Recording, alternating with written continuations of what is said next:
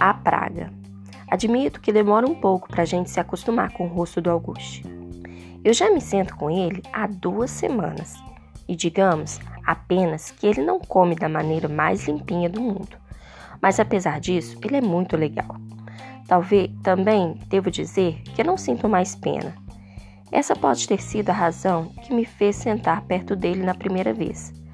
Mas não é por isso que continuo. Almoço com Auguste porque ele é divertido.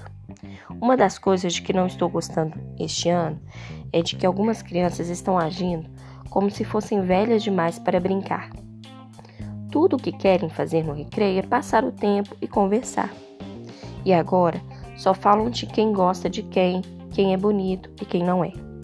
O Augusto não liga para essas coisas. Ele gosta de jogar bola no recreio, que nem eu. Foi justamente por jogar bola com Augusto que descobri sobre a praga. Parece que um jogo está rolando desde o início do ano. Qualquer um que encoste nele por acidente tem apenas 30 segundos para lavar as mãos ou passar um antisséptico antes de pegar a praga.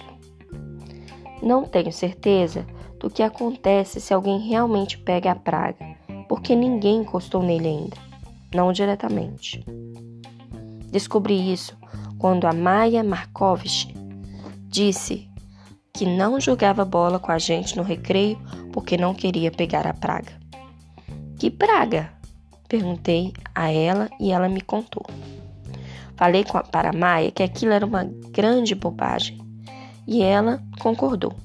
Mas mesmo assim, não tocaria uma bola em que Augusto tivesse acabado de pôr as mãos não se pudesse evitar.